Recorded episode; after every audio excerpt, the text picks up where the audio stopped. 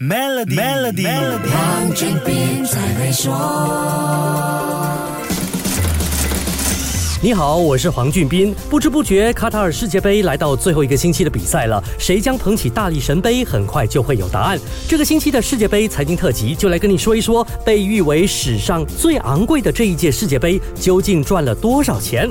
根据 FIFA 国际足联发布的消息，二零二二年卡塔尔世界杯的收益已经达到破纪录的七十五亿美元，这个数字比二零一八年俄罗斯世界杯的收入多了整整十亿美元。首先要说一下，每一届世界杯的收入都是以四年周期计算，也就是从之前一届世界杯结束后开始，一直到本届世界杯结束所获得的收入。即使是四年周期的收入有七十五亿美元，也实在太诱人了吧！这一届世界杯能够有这么大的收入增长，真的要多谢主办国卡塔尔。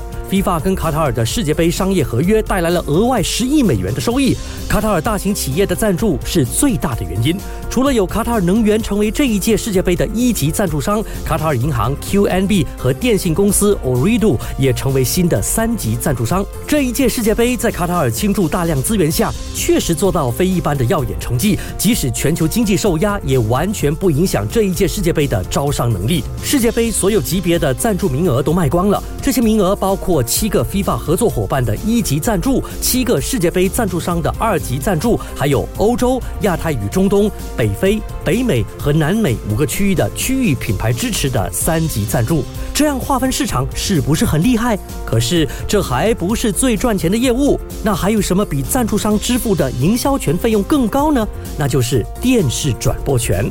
世界杯的转播市场还左右了赞助商的来源。下一集继续跟你说一说，守住 Melody。黄俊斌才会说。现在就通过 Maybank 商业账户获取高达一点四五八千年利率的利润奖励，以增长你的业务流动资金。详情浏览 Maybank.my/sme rewards。